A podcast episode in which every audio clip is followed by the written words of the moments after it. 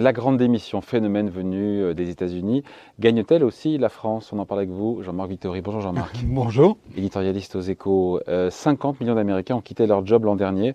En France, toute proportion gardée, on n'en est pas là du tout, même si, je vous lisais, un million de personnes ont quitté leur job depuis en six, mois. En six mois, oui, oui, tout à fait. Donc voilà, donc on se dit qu'il se passe quelque chose ou pas alors? Parce qu'on est un taux d'émission qui est, qui est élevé mais qui n'est pas inédit. Voilà. Voilà, alors un million sur, euh, sur six mois. Euh, les avant-derniers chiffres disponibles, on attend les derniers, mais on les a pas encore, mais bon. Euh, et, et, si on regarde le taux d'émission, c'est-à-dire si on ramène ça à l'ensemble des emplois, ben on se rend compte que c'est élevé, mais que ça a déjà été aussi élevé à 3-4%, quoi, c'est ça des, à des, Oui, à des pics conjoncturels précédents, hein, c'est-à-dire notamment en 2008, avant la grande chute hmm. des Man Brothers, on avait aussi un, un, un taux euh, aussi élevé. Euh, donc, a priori, on peut se dire, il y a beaucoup de gens qui changent de boulot. On peut dire en même temps, on a déjà eu ça dans le passé. Moi, je crois qu'il faut voir les choses un petit peu différemment cette fois-ci. Parce que avec, l'idée que quoi, qu'il y a un avant après euh, crise du Covid et que euh, qu'est-ce qu'elle traduit encore une fois? Que ça traduit quoi? Parce que euh, on a souvent entendu oui, les gens ont plus envie de bosser après le Covid. Enfin, le sujet il n'est pas là. Le sujet c'est ça reflète quoi? Ça reflète l'embellit sur le marché de l'emploi, le fait que le marché de l'emploi se bah, porte bien Évidemment. Et le, fait que euh, les salariés changent beaucoup plus, c'est aussi parce qu'ils ont la possibilité, mm. parce que les entreprises embauchent. Mais c'était le cas à chaque fois. À chaque fois que le taux de chômage était à 6-7%, les gens changent plus facilement de boulot. Donc c'est quoi? C'est une question de salaire, c'est une question de donner du sens à son travail, c'est une question de... Alors, sur, je crois qu'avec le Covid, il s'est passé deux choses très importantes. Pas une, mais deux. La première, sur, par, dans le rapport au travail. Euh, la première, c'est que euh, il y a beaucoup de gens qui se sont arrêtés de travailler de manière imprévue euh, pendant plusieurs semaines. et donc ceux-là, ils se sont interrogés même sans s'en rendre compte, ils sont interrogés sur leur travail, sur ce que ça voulait dire, sur l'organisation de leur vie. Il y a des gens qui se sont rendus compte, par exemple, qu'ils ne voyaient pas leurs enfants et que c'était important, que c'était agréable, que ça, apportait beaucoup de choses de voir ses enfants. Euh, il y en a d'autres qui se sont rendus compte que travailler la nuit, c'était vraiment pénible. Hmm. Et, et, ben, qu'on arrête de travailler la nuit, ben, la, la, la, vie change vraiment. Donc il y a d'un côté des gens qui se sont interrogés profondément sur leur choix professionnel et les choix de vie que, que ça impliquait. Donc d'un côté il y a ça, et l'autre côté il y a aussi le télétravail. Le télétravail, c'est pas seulement le fait de travailler de chez soi, c'est organiser le travail de manière complètement différente et avant les confinements, je ne sais pas si vous vous souvenez, mais avant les confinements, il y a plein d'entreprises où on disait que c'était totalement impossible. Mm. Hein, je pense à une grande banque à la défense où les traders, on leur avait dit non, vous pouvez pas travailler chez vous pour des raisons réglementaires. Mm. Et ça, c'est ce qu'on leur a dit euh, encore, on leur disait encore le 15 mars 2020. Euh, Et le 20 mars 2020, ils étaient tous de chez eux à trader, comme des fous, comme avant, comme quand ils étaient dans la salle des marchés. Et donc, ça on sait que des formes d'organisation très très différentes sont possibles. Et donc les salariés, de plus en plus, ils cherchent à trouver de nouveaux équilibres. Avant, ils n'avaient pas le droit. Ils n'avaient pas le droit de penser à ces nouveaux équilibres. Là, ils les ont vécus pendant des années. Et donc maintenant, ils cherchent ces nouveaux équilibres. Chaque salarié, chacun d'entre nous, euh, on, on, cherche un équilibre, un équilibre et sur une palette qui est beaucoup plus variée qu'avant. Et les entreprises, elles doivent s'adapter à ça. Juste un exemple très concret euh, d'un jeune que j'ai vu récemment. Il avait le choix entre deux, entre deux postes, deux entreprises. Euh, il a choisi celui où on lui a dit que il pourrait s'arranger pour être à 6 heures à la sortie de la crèche pour récupérer son gamin. Mm. Euh, ça, avant, ça existait, mais de manière beaucoup plus marginale. Maintenant, ça se développe avec beaucoup plus de force. Donc, il y a la première chose, je crois, c'est vraiment la liberté d'organisation dans le travail quand c'est évidemment possible avec le, avec le poste de travail, quand vous êtes, vous travaillez sur, dans un supermarché, à une caisse de supermarché, il faut que vous soyez là à une, à une heure donnée parce que c'est à ce moment-là qu'est le client. Mais il y a beaucoup, beaucoup d'emplois où il est possible de s'organiser très différemment. Les salariés le veulent, les entreprises auparavant refusaient. Maintenant, euh, il y a une bataille entre les entreprises. Plutôt que le rapport de force. Jusqu'où aller exactement. Est-ce que ce rapport de force a changé sur fond de taux de chômage qui est plus bas en tout cas, même s'il n'est pas le plus bas d'Europe en France, loin s'en faut. Et puis il y a aussi le le contexte inflationniste, évidemment, le pouvoir d'achat des salariés qui, est rogné. Donc, euh, on se dit que c'est normal que pour quelques euh, dollars de plus, pour paraphraser le, le, western spaghetti, euh, voilà, que un salarié ait envie peut-être de changer de crèmerie. Oui, bien sûr. Quand, quand, Mais c'est pas l'alpha et l'oméga. Alors, c'est un point important. Hein. Il y a beaucoup de gens qui changent pour avoir 200, 300, 1000, 2000 euros de plus selon leur, leur place dans, dans, la hiérarchie salariale de, de l'entreprise. C'est une raison importante, mais ça n'est pas que ça, et c'est peut-être de moins, de moins en moins ça. Hein. Aux, États-Unis, il y a une, une, étude qui a été faite par une économiste euh, de, de, de la Réserve fédérale, euh, enfin d'une enfin d'une des banques centrales du système. Une antenne. Voilà.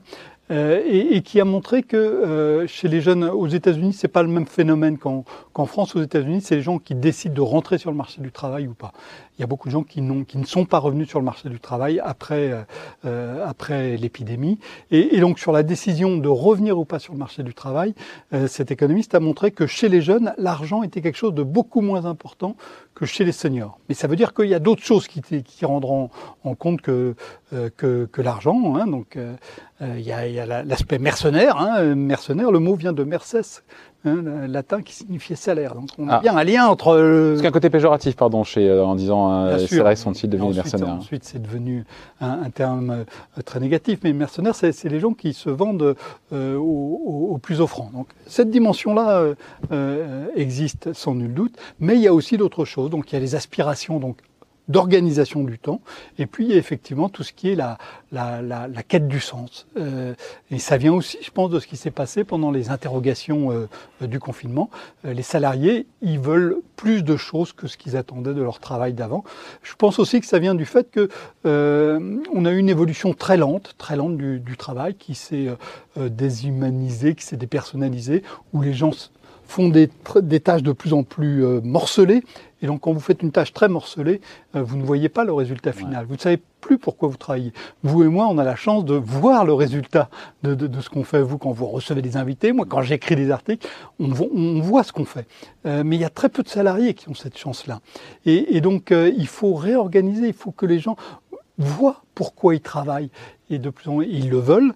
Et je pense que pendant, le, pendant les, deux années extraordinaires de, confinement, d'arrêt, de réorganisation du travail qu'on a vu, euh, les gens pose cette, cette, demande de manière beaucoup, beaucoup plus forte. C'est vrai pour les jeunes, mais je pense que ça dépasse largement les jeunes. Donc dans les attentes des salariés, il y a évidemment la question des, des salaires, le bien-être, le fait d'avoir plus de liberté dans l'organisation de son travail, donner du sens, de l'autonomie, de la flexibilité. Euh, elles peuvent répondre, les entreprises, parce qu'elles ont leurs contraintes aussi, elles ont des coûts de production qui montent, enfin, oui. c'est compliqué, il y a la concurrence, il y a... Mais je crois qu'elles n'ont pas le choix, parce que sinon elles vont pas trouver euh, les gens dont elles, bon, euh, elles, ont besoin. Et sinon, il y a encore pire. Alors ça, c'est le, le, le, dernier mot à la mode. Hein. On a eu du big quit, donc la grande démission. Ouais. Euh, donc, et maintenant, on a le quiet quitting. Oui, j'ai vu, j'ai vu ça. Alors, c'est le fait de, à bas bruit de, de se désintéresser de son job, c'est ça voilà. en fait. Alors, c'est, on reste au boulot, on change pas d'entreprise, mais on en fait le moins possible. On fait le strict minimum, ce pourquoi on est, on, on est payé. On ne fait jamais rien de plus. On compte ses heures systématiquement. On ne répond pas aux mails en dehors pas. De, voilà. des heures de travail. Que, exactement. Et je pense que pour les entreprises, c'est pire. C'est pire que le. quiet quoi? Le quiet quitting, Quitting. la démission tranquille. C'est pas la, en fait, c'est une fausse démission.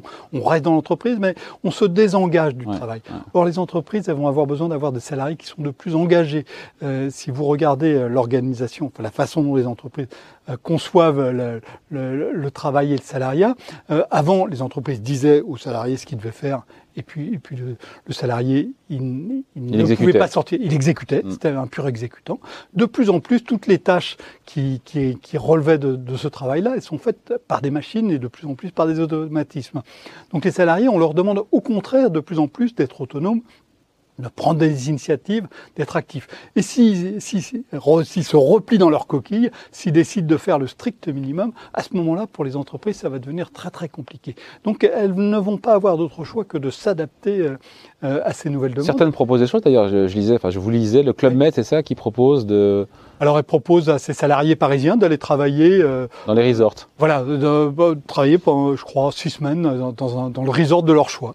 Euh, et donc en télétravail. Sympa, ça. Voilà, donc ça permet d'aller dans des endroits qui sont pas désagréables. Donc il y a ça. Il y a des entreprises qui, qui vont proposer le 10 plus 2, par exemple. Le 10, voilà, vous travaillez, quoi, ça, 10 du mois. Pendant deux mois, vous êtes sans sol, vous faites ce que vous voulez. Alors évidemment, quand vous, avez, quand vous avez un petit salaire, vous pouvez pas vous permettre. Mais quand vous avez un bon salaire, ça correspond. Donc vous pouvez faire de l'humanitaire pendant deux mois au Burundi. Vous pouvez Sans solde. euh, lancer une, expé- une expérience de start-up. Mm. Oui, mais vous avez la liberté de le faire. Auparavant, Ouais. euh, voilà, c'est un grand groupe de conseil qui propose ça. Avant, dans un grand groupe de conseil, vous travaillez 11 mois sur 12, euh, 15 heures par jour. Euh, maintenant, euh, il y a cette possibilité-là. Et il y a plein d'autres possibilités. Voilà, il y a une, je crois que c'est Publicis aussi qui propose euh, à tous ces à tous ces salariés de travailler là où il y a un- là où il y a une, il y a une antenne dans n'importe quel pays où il y a une antenne de, de Publicis. C'est comme Publicis a des antennes dans 100 pays. Vous pouvez aller travailler en télétravail pendant un certain temps euh, dans, dans 100 pays différents. Voilà. Et, et donc euh, c'est pas c'est pas que pour faire joli que ces entreprises proposent ça. C'est parce que euh, il faut elles ont besoin de ces Mais elles seront en capacité, parce qu'on parle de grands groupes, elles sont toutes en capacité d'offrir tout ça, tout ce qu'attendent. Et en même temps, euh, la prochaine crise, peut-être que euh, il fera un peu plus froid dehors. On dit plus d'ailleurs, on se dit plus, il fait aujourd'hui il fait froid dehors, je reste là où je suis. Non mais c'est vrai.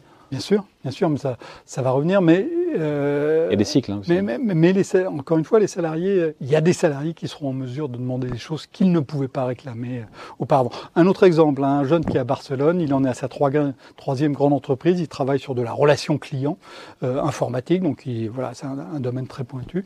Troisième grande entreprise française, il dit euh, moi je, je suis prêt à travailler pour vous, mais je reste à Barcelone. Hmm. Voilà. Il y a dix ans, ce genre de choses c'était inimaginable. Ouais, ouais, ouais. Et, donc, euh, ben, l'en- l'entreprise s'est adaptée parce qu'elle a besoin de cette compétence-là. Alors, avec un risque majeur, hein, c'est qu'il va y avoir, il risque d'y avoir au sein de l'entreprise, entre les salariés qui peuvent se permettre ça Ah, et les entreprises qui ne peuvent pas. ça Voilà, ça va. Je, moi, c'est l'une de, de mes grandes questions euh, sur, sur cette mutation Salariat de vitesse. du travail. Voilà, c'est qu'on va avoir des écarts qui vont se creuser, des écarts qui étaient déjà des écarts salariaux, qui étaient déjà des écarts de conditions de travail, mais qui vont être des écarts Ouais. encore plus grands, avec, avec là une vraie difficulté à, à gérer des, des- des relations qui vont pouvoir devenir euh, en- entre, euh, au sein de l'entreprise. Ouais, avant de se quitter, euh, Jean-Marc, il y a aussi l'idée pour tous les salariés, et c'est un défi colossal pour les entreprises d'associer plus, on l'a dit en filigrane, mais plus d'aller plus loin dans l'association des salariés à leur boîte. Vous avez appelé ça euh, L'affection sociale. cétatis, hein, qu'on a appris, terme- et voilà, juridique. Un terme juridique hein, Ouais. qui désigne la base de la formation de la société. hein. Les, as- les, les associés s'associent euh, pour, pour former Ouais. la société. C'est une définition juridique et ça s'arrête à l'actionnaire.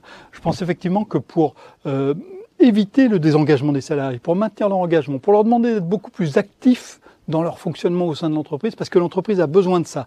Elle ne leur demande plus de faire des choses automatisées, de plus en plus, elle va leur demander euh, de, de, de prendre de l'initiative, d'être actifs. Et donc ça, il euh, les salariés vont pas faire ça très longtemps sans être actifs jusqu'à la réflexion sur ce que fait l'entreprise, sur ses choix stratégiques. Et, et je pense que voilà, l'étape suivante pour les entreprises, ça va être d'associer, de trouver des moyens d'associer. Ça passe par le pouvoir, ça passe aussi par l'association au capital sous une forme ou sous une autre. Et la gouvernance aussi peut-être. vont- elles vont- bien sûr, évidemment, et donc derrière la, la gouvernance. C'est des gros chantiers tout ça. hein. Associer Ouais. non seulement ce qu'on considère aujourd'hui comme les associés de l'entreprise, c'est-à-dire les actionnaires, mais beaucoup plus euh, le- l'ensemble de, de leurs salariés. Et je pense que derrière ces mouvements de, de grandes démissions ou de, ou de démissions tranquilles, il y a aussi euh, des aspirations beaucoup plus profondes des, des salariés à participer plus profondément à l'entreprise. Et des entreprises qui ne sauront pas le faire, elles vont en payer le prix très vite. Allez, merci beaucoup.